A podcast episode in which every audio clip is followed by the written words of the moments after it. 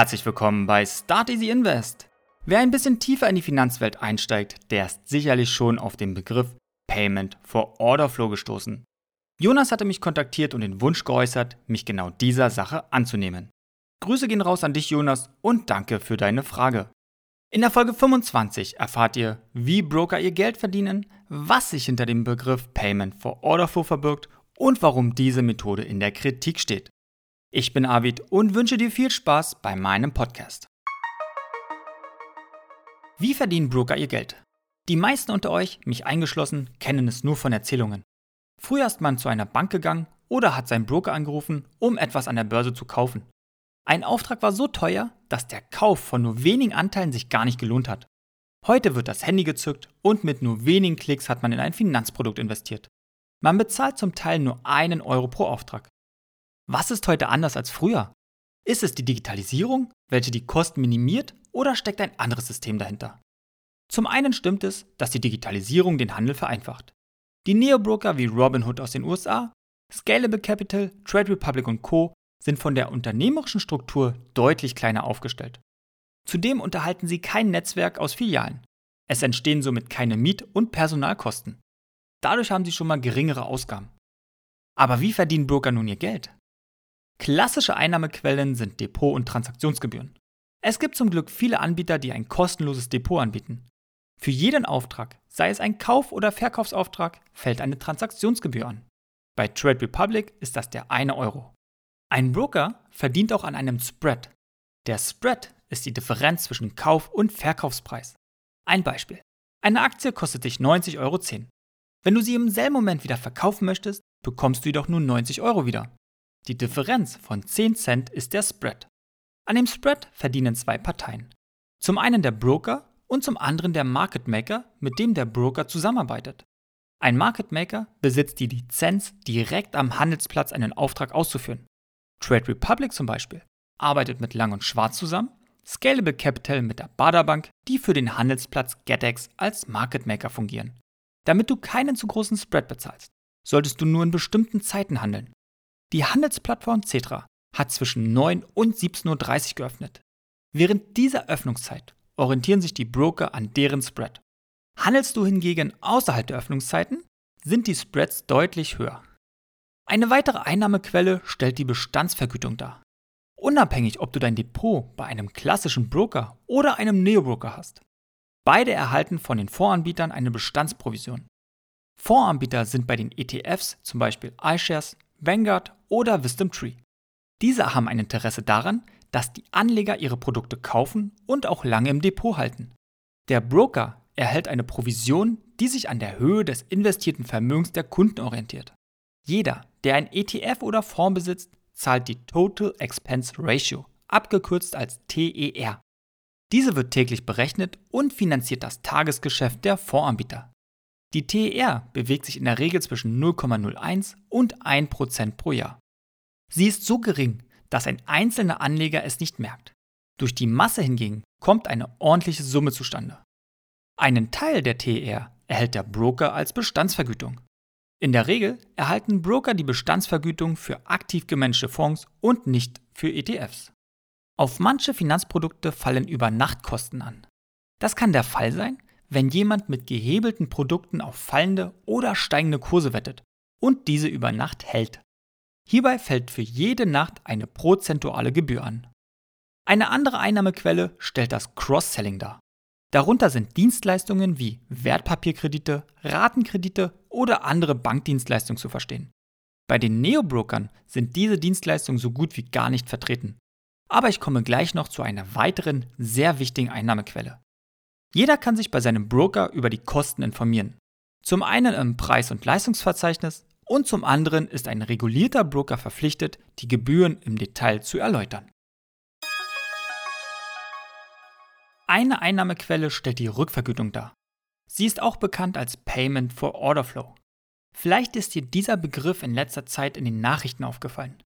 Die Europäische Union möchte diese Art der Einnahme für die Broker regulieren, wenn nicht sogar verbieten.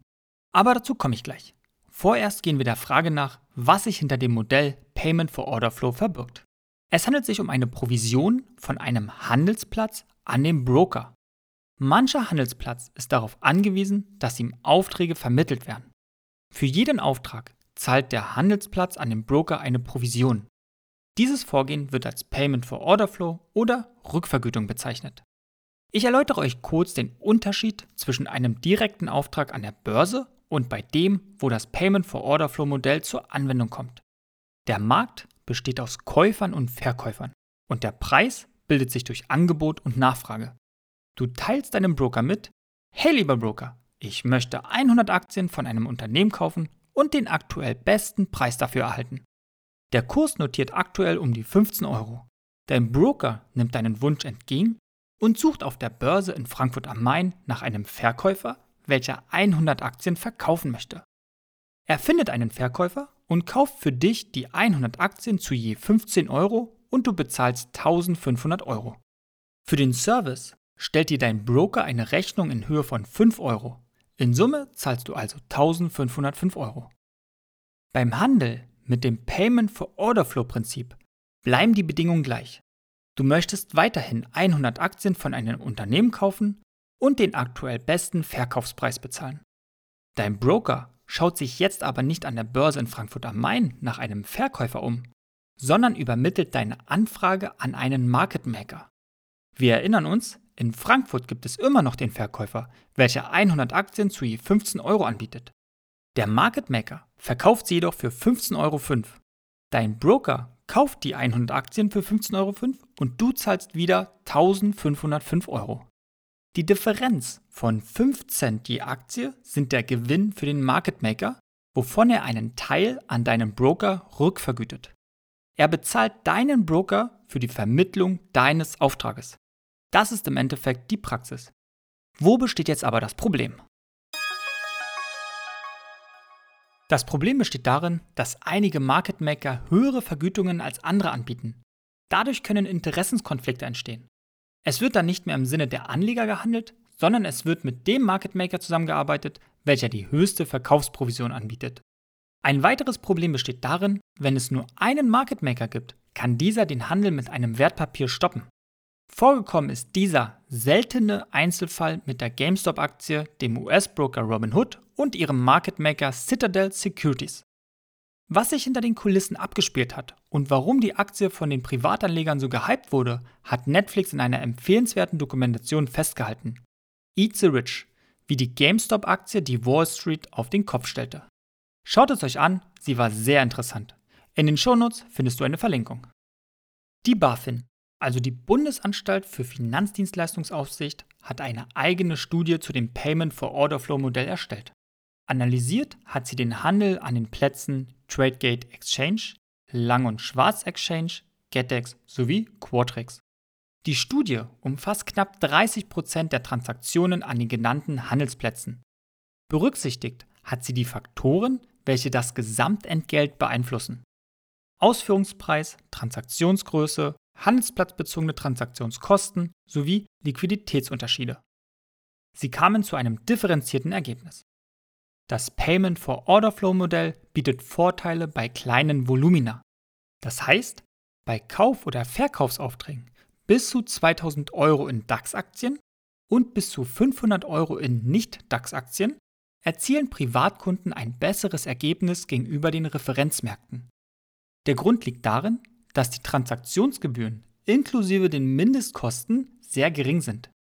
Die Gebühr bei Trade Republic liegt bei einem Euro, bei der Börse in Frankfurt am Main ist sie höher.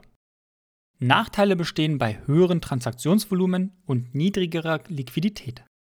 Übersteigen die Kauf- oder Verkaufsaufträge in Höhe von 2000 Euro in DAX-Aktien und 500 Euro in Nicht-DAX-Aktien, erzielen Anleger einen Nachteil an den Payment for Order Flow Märkten. Die Anleger erhalten einen schlechteren Preis, wenn das Volumen, also die Anzahl der Aktien im Vergleich zu den Referenzmärkten übersteigt. Weiterhin kam die Studie zu der Erkenntnis, dass die Liquidität einer Aktie, also wie gut eine Aktie verfügbar ist, Einfluss auf die Ausführungsqualität zu haben scheint. Der Handel mit DAX-Aktien an Payment for Order Flow Märkten soll gleich oder besser sein als mit dem Handel in sonstigen deutschen Aktien. Welche Empfehlung spricht die Studie von der BaFin zu dem Payment for Order Flow Modell nun aus? Sie teilt zum einen ihre Bedenken an die Europäische Wertpapier- und Marktaufsichtsbehörde mit, lehnt zum anderen aber ein pauschales Verbot ab.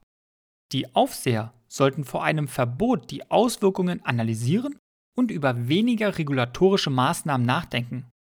Ein zu schnelles, ausgesprochenes Verbot, welches nur den Handel für Privatkunden verteuere, ansonsten aber nichts bewirke, sollte schon aus Verbraucherschutzgründen ausgeschlossen werden. Eine Verlinkung zur Studie findest du in den Shownotes. Die Neobroker sind natürlich gegen ein Verbot des Payment for Order Flow Modells.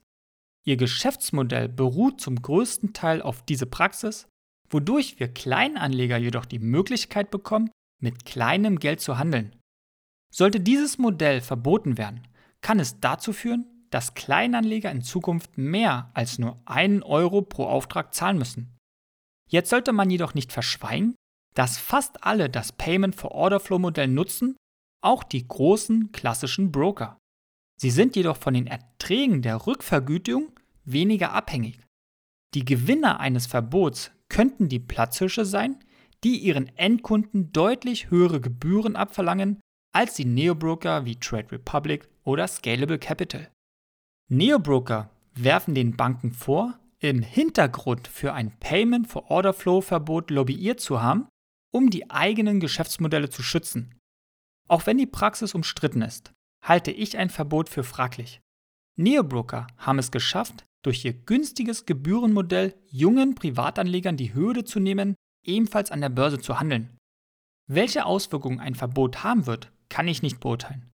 Ich vermute aber, dass sich einige von der Börse distanzieren werden und die aufstrebende deutsche Börsenkultur sich verlangsamen wird. Was hältst du von einem Verbot?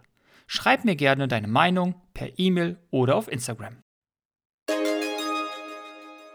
Heute geht es in den Norden und wir schauen uns den ETF MSCI Nordic an.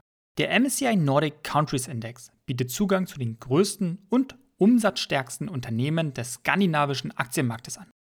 In dem ETF sind Unternehmen mit hoher und mittlerer Kapitalisierung aus skandinavischen Industrieländern enthalten. Die Gewichtung erfolgt nach streubesitzbereinigter Marktkapitalisierung. Das heißt, der Streubesitz ist die Summe der Aktien, die dem Börsenhandel zur Verfügung stehen. Die Überprüfung erfolgt quartalsweise. In dem MSCI Nordic ETF sind die skandinavischen Länder Dänemark mit rund 32% vertreten, Schweden mit 23%, Finnland nimmt 15% ein und Norwegen mit 10%. Das Gesundheitswesen ist sehr stark vertreten, danach kommt die Industrie und anschließend der Finanzdienstleistungssektor. Die Top 10 führt das 1923 gegründete dänische Traditionsunternehmen Novo Nordisk aus dem Gesundheitswesen an. Deren Ziel ist es, Diabetes, chronische Krankheiten wie Adipositas und seltene Blut- und Stoffwechselkrankheiten zu besiegen. Die Gewichtung von Novo Nordisk beträgt 16,5%. Auf Rang 2 mit einer Gewichtung von 3,5% notiert das norwegische Energieunternehmen Europas zweitgrößter Gaslieferant und der erste Betreiber eines schwimmenden Windparks auf hoher See, Equinor ASA. Die Nordea Bank hat ihren Sitz in Finnland und notiert auf den dritten Platz des ETFs mit einer Gewichtung von 2,8%. Der MSCI Nordic ETF wird verwaltet von dem Emittenten X-Trackers. Der Kurs notierte bei 39,94 Euro die jährlichen Kosten betragen 0,3%, die Tracking-Differenz liegt bei minus 0,58%, der Fonds verwaltet ein Vermögen von 410 Millionen Euro und es handelt sich um einen ausschüttenden ETF und die Rendite liegt aktuell bei 5,29%. Der Kurs ist seit der Auflage vom 4. September 2013 um rund 100% gestiegen. Welches Vermögen hätte man heute? Mit einer monatlichen Investition von nur 25 Euro seit September 2013. Das eigene investierte Kapital läge bei 2725 Euro. Durch Zinsen kämen 1077 Euro hinzu. Das Gesamtvermögen läge somit bei rund 3802 Euro. Der MSCI Nordic ETF besteht seit 2013 und hatte nur drei negative Renditen. Die durchschnittliche Rendite beträgt 7,8% und mit seinen laufenden Kosten von 0,3% und einer negativen Tracking-Differenz von minus 0,58% ist er deutlich günstiger, als er vorgibt. Hinzu kommt eine interessante Dividendenrendite von aktuell 5,29%. Ausgeschüttet wurde dieses Jahr im April und im August. Die heutige Podcast-Folge möchte ich abschließen mit Bruce Lee. Er wurde am 27. November 1940 in San Francisco geboren und war ein sinoamerikanischer Kampfkünstler, Kampfkunstausbilder und Schauspieler. Er gilt als Ikone und wird von vielen als größter Kampfkünstler des 20. Jahrhunderts angesehen. Wenn du kritisiert wirst, dann musst du irgendetwas richtig machen. Denn man greift nur denjenigen an, der den Ball hat. Du möchtest auch Geld an der Börse anlegen? In meinem Podcast erhältst du das nötige Wissen dazu. Das Wissen alleine bringt dir jedoch kein Geld ein, wenn du es nicht praktisch einsetzt. Deshalb gibt es von mir jetzt 5 Easy Invest Punkte für deinen Start. Kenne deine Ist-Situation. Welche Ein- und Ausgaben hast du jeden Monat? Welches Ziel verfolgst du? Schreibe auf, was du erreichen möchtest. Soll es eine Investition in deine Altersvorsorge sein? Hast du einen besonderen Wunsch, den du dir in ein paar Jahren erfüllen möchtest? Befindest du dich im Studium oder einer Ausbildung und musst in ein paar Jahren das BAföG zurückzahlen? Oder soll es eine Investition in deinen Nachwuchs sein? Bezogen auf dein Ziel musst du dir eine Anlagestrategie zurechtlegen und diese konsequent verfolgen. Wähle einen kostengünstigen, besser noch kostenlosen Broker aus. Und fünftens, finde das Finanzprodukt, welches zu dir passt und womit du dich wohlfühlst. Und investiere. Ich biete dir an, dich auf diesem Weg zu begleiten. Es ist eine Abkürzung für deinen optimalen Start. In den Shownotes findest du den Link zum Buchungsportal, wo du dir deinen Wunschtermin aussuchen kannst. Starte jetzt dein Easy Invest. Wenn auch du eine Frage hast, sende sie mir gerne zu und du wirst Teil einer Podcast-Folge. Ich bin jedem dankbar, der diesen Podcast bewertet, folgt und ihn weiterempfiehlt. Ich wünsche dir einen schönen Start in die Woche und freue mich, dich in der nächsten Folge wieder als Hörerinnen und Hörer begrüßen zu dürfen.